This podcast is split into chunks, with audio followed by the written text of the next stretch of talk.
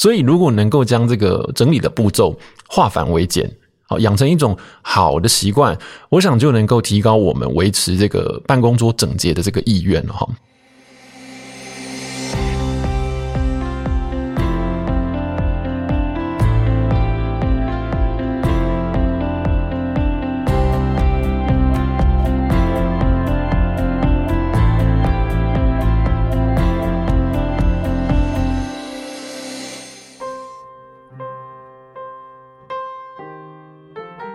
Hello，各位亲爱的听众朋友们，大家好，欢迎回到极简实习生，我是 Dan。不晓得哦，你有没有过这样的经验？就是你的办公室桌面太乱了，然后临时要找东西的时候找不到，感觉到非常焦虑呢？我们在上一周的节目哦，跟大家聊到极简的收纳，那那周的方向呢，主要是从呃居家哦，还有这个大方向 overall 的概念来跟大家做分享。那今天的节目呢，我要来延续上周的这个主题，把场景换到办公室，跟大家来分享一下我如何来打造个人的极简办公桌、极简工作站。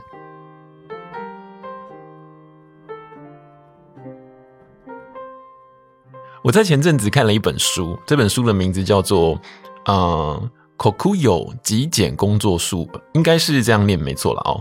那我不晓得有没有其他的人也看过这本书了。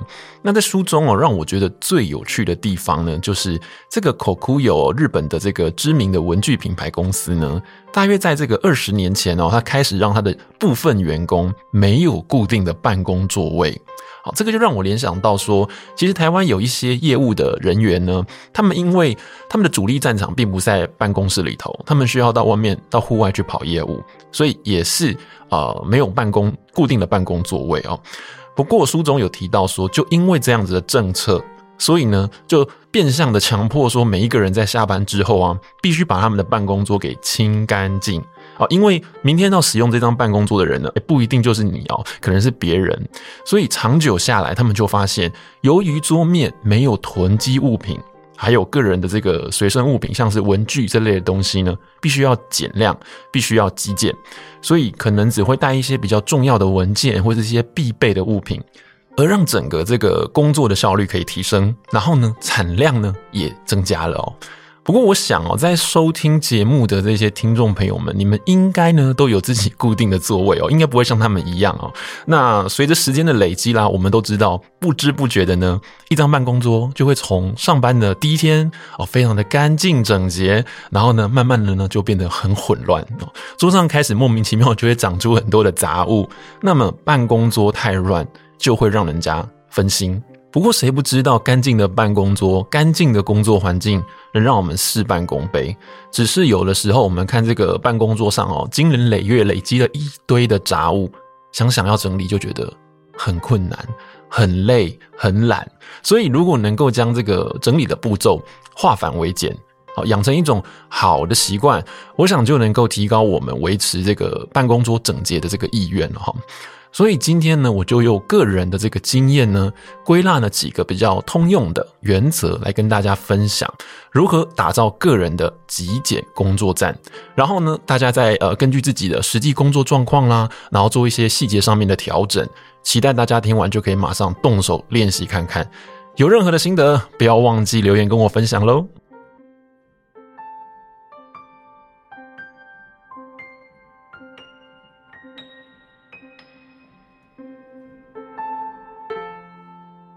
好，那么在一个办公桌上面，我想最常出没的就是文具还有文件，所以重点就是针对这两项物品进行减量还有收纳。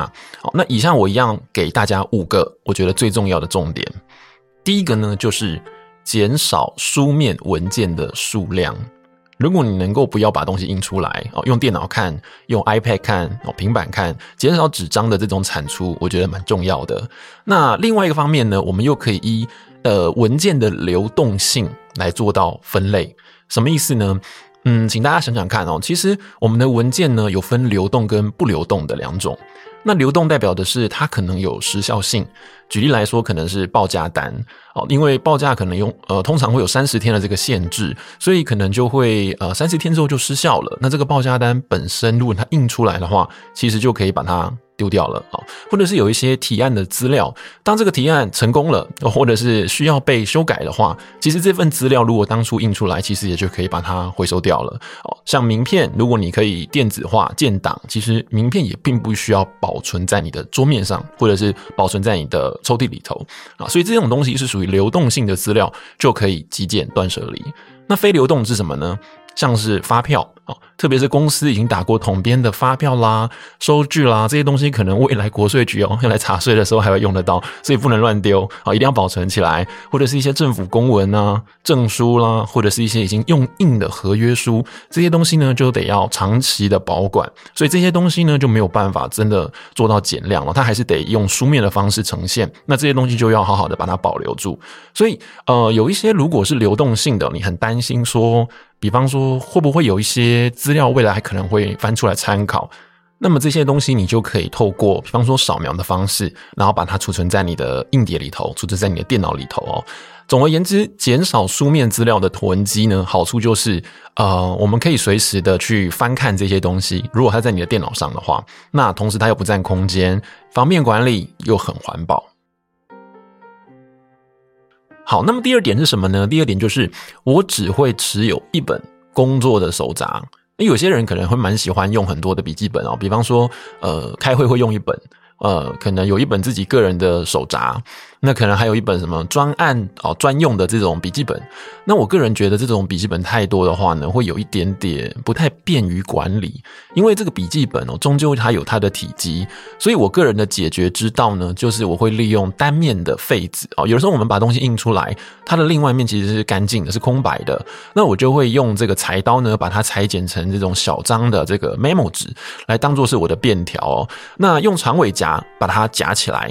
呃，为什么呢？因为我觉得用订书机订的话不是很方便，用长尾夹的话，其实这个纸哦，它的这个使用的机动性比较高，所以我会把它夹起来，然后不管是开会啦，有的时候我接电话啦，各种记录的方式，我都会用这种便条纸来做记录。那当天如果说，比方开会的一些重点呢，我记下来了，那我就可以把这个 memo 纸给丢掉了，因为我把它謄到我的笔记本里头去。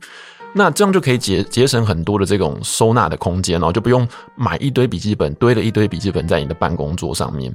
那有的时候啊，这些呃，比方说小的 memo 纸，我也会记录我自己今天的一些工作的待办事项。那我在下班前，我就开始确认说，我今天做了多少，什么东西没做完。那这些进度呢，我也会把它腾进我自己的个人手札哦，就是唯一的一本手札里头。那明天我再看这个手札，继续有完成我的呃工作任务就可以了哦。所以这些 memo 纸我就可以把它回收掉，也不会浪费。那其实现在很多的这个电子工具蛮方便我们在工作或者上班上面的这个任务上面的优化。举例来讲，像是 Google 的这个 Calendar，其实非常方便。我其实现在渐渐也都很依赖这个东西，就是我会把我当天的待办事项呢，诶，存在上面，然后渐渐的就不再依赖我这个纸本的手札哦，手札就当做是一种辅助工具具。剧喽，那我就会把很多这个比较简单的、比较简化的重点呢，全部都整理到我的 Google 形式里头。那手机就随身在随身带在身上嘛。那这个时候，我觉得随时确认都会非常的方便。哦，那么第三点呢，就是共用文具。我自己其实会有自己写的比较顺手的笔，比较习惯的笔，我想可能大家都有。那那除了自己的铅笔盒放得下以外的这些文具呢？哎嘿，我都是用办公室的，比方说剪刀啦、订书机啦、胶水啦这些东西呢，哎，办公室原则上都会有公用的文具，对不对？那我通常都会把它摆在公共区，因为自己的办公桌面积有限嘛，所以我通常就会把这些公用的东西，我平常不太常用的东西呢，放在公共区。那以我自己个人工作状况哦，您可能还要自己评估一下你自己的状态。如果你很常使用到剪刀，很常使用到这些订书机。或者是胶带，你可能自己还是得备一份哦。那我个人其实不太常用到，了不起一周一两次而已。所以我就是有需要的时候呢，我再走到公共区，然后拿这些东西回来啊，做一些使用。用完我就把它归回原位。所，所以我的办公桌桌面上呢，其实是没有笔筒的。我就是上班的时候啊，从我的背包把我的这个呃铅笔盒拿出来，哦，能用到的一些文具就放在那里头了。那下班呢，我就把铅笔盒收回我的包包，那也就不会占据桌面的空间。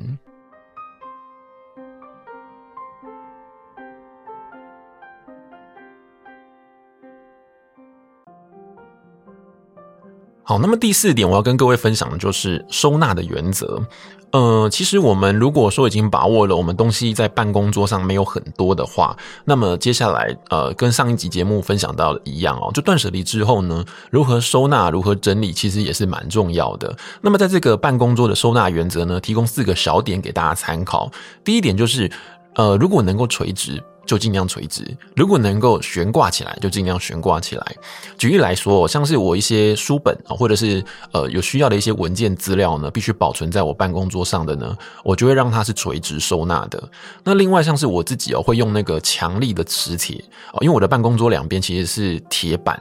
哎，对，应该就是金属的，所以我用强力的磁铁呢，粘在这个板子上面，然后会挂我的背包。因为当我把背包里头东西拿出来的时候，相对来说它是蛮轻的。那我不太希望我的背包会摆在地上，有点脏，而且呢，其实也很占空间。我就会把它挂在我的呃桌面下面的这个呃旁边哦，挂起来会比较好看。然后呢，这个文件哦，尽量就不要摆成这种平平放在桌面上哦，堆叠起来的感觉。因为如果你把它压在呃这个桌面上面呢，最下面的你就很难找，很难翻哦，比较不好拿，也比较不好找哦。所以我就会尽量呢是垂直的立起来放。那么第二点呢，就是诶常用的物品我就会摆在桌面上。随手可得，跟上一次我们在节目中呃说的是一样的，就是你的双手打开来啊，随时随地都可以拿到东西，这样子比较方便的。那如果说一些文件哦，它可能不常用的，需要保存的，我就会把它收在抽屉里头哦。所以常用的摆桌面，不常用的我就会收在抽屉。第三点呢，就是呃我会依照专案的进度来进行分类收纳。举个例来说哦，呃，比方说在进行中的这些专案，我就会摆在我自己的桌上。嗯，那如果已经结案的哦，那我就会把这些内容呢，把这些结案的报告啦，或是专案的相关资料，全部都给它存放在公司的资料库，或者是呃相关的这个柜子里头哦，去建档。那么如果说真的有些东西你可能在手头上处理是比较难分类的哦，很临时的，我就会编织一个资料的暂存区，让它放在那里面哦，就尽量的不要让这些文件散落在你的桌面上哦，好像没地方可以去，无家可归。那么第四点就是做到总量的管制哦。那以前我们都聊过喽，就是在断舍离之后，如何不让这个空间固态复萌，总量管制很重要哦，这样才不会让我们东西越买越多，越囤越多哦。所以在这个地方呢，呃，就是我会跟各位建议哦，收纳的空间不要太大，又或者是无限量的增多。有些人会习惯在自己的桌面上摆很多的收纳柜啊，或是什么收纳盒，那看起来是蛮好看的，因为很整齐。可是殊不知呢，你就会发现，诶有一天东西就越来越多了，你就发现不够用了。所以，如果当发生不够用的现象，那我就会希望大家是可以把里面东西拿出来看一下啦，检视一下什么东西要丢，什么东西可以留哦。尽量不要再去多买一个什么收纳夹、收纳盒之类的回来放哦，否则我们就会不断的囤物，把这些文件囤起来，那么就会变得有点懒惰哦，因为我们就不再经大脑思考了。哎，所有东西来了就照单全收，反正还有空间，你就全部把它收起来哦。最后就会呈现。整个文件大爆炸的这种状况，所以我会从管制收纳的空间着手，例如我就只有一个收纳盒，如果呃东西满了，我就开始整理。我只有三个文件夹，哦嗯，如果说东西满了，我就开始呃去归类，说有些东西如果它能够扫描、能够电子化，那我就让它电子化。那电子化的东西呢，这些纸本我就把它回收了。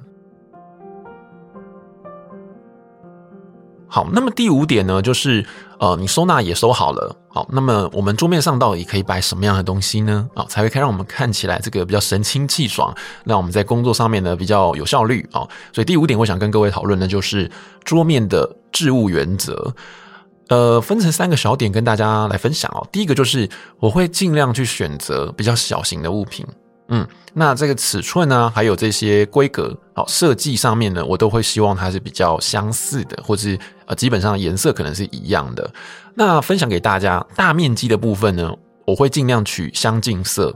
那如果说有一些那种比较小的，比方说标签纸哦，那这个东西它的颜色就会比较多。那这种识别用的物品呢，我就会让它比较醒目，让它比较跳色。如果说大面积的东西，你也用很多不同的颜色，很 colorful 哦，乱七八糟的，很很五花八门的，五颜六色的，那最后你要做识别的这些标签呢，就等于也埋在中间，根本就没有识别的作用哦。所以像大面积的，比方说收纳盒，我可能就会用白色或者是用浅灰色，然后全部都买一样的。资料夹也是一样，全部用同样色系的。那只有呢这些标签纸啊，必须要跳色的标标签纸呢，我才会用比较醒目的啊这种彩色的纸来做标示。所以这样收纳起来，你就会发现，其实啊。一看就会觉得很整齐哦。先不讨论里面东西多或少，这些东西只要颜色被统一了、被一致了，看起来就会觉得舒服、很整齐。嗯，第二点是什么呢？第二点就是我不会在我的桌面上摆食物。我知道很多的上班族很喜欢在自己的抽屉里面放饼干、放零食，对不对？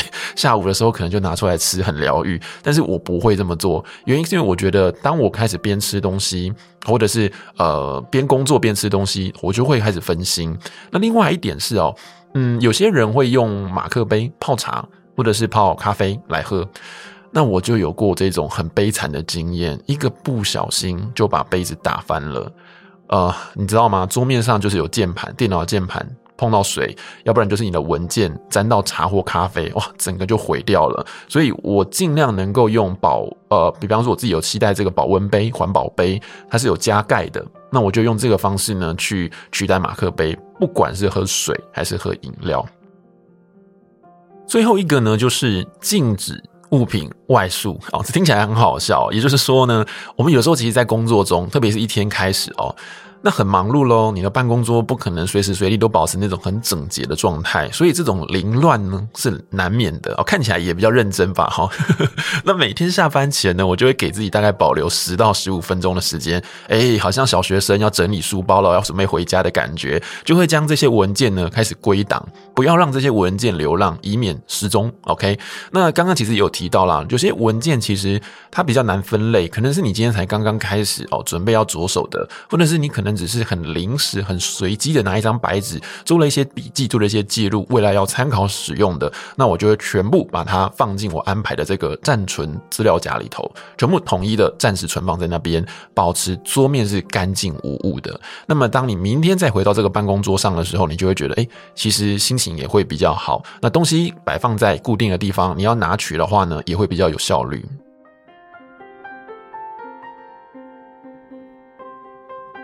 以上五个打造个人的这个极简工作站技巧，分享给大家哦。定下一些很简单的原则。一开始我想在执行上面难免会有一点点不适应，会有点摩擦力。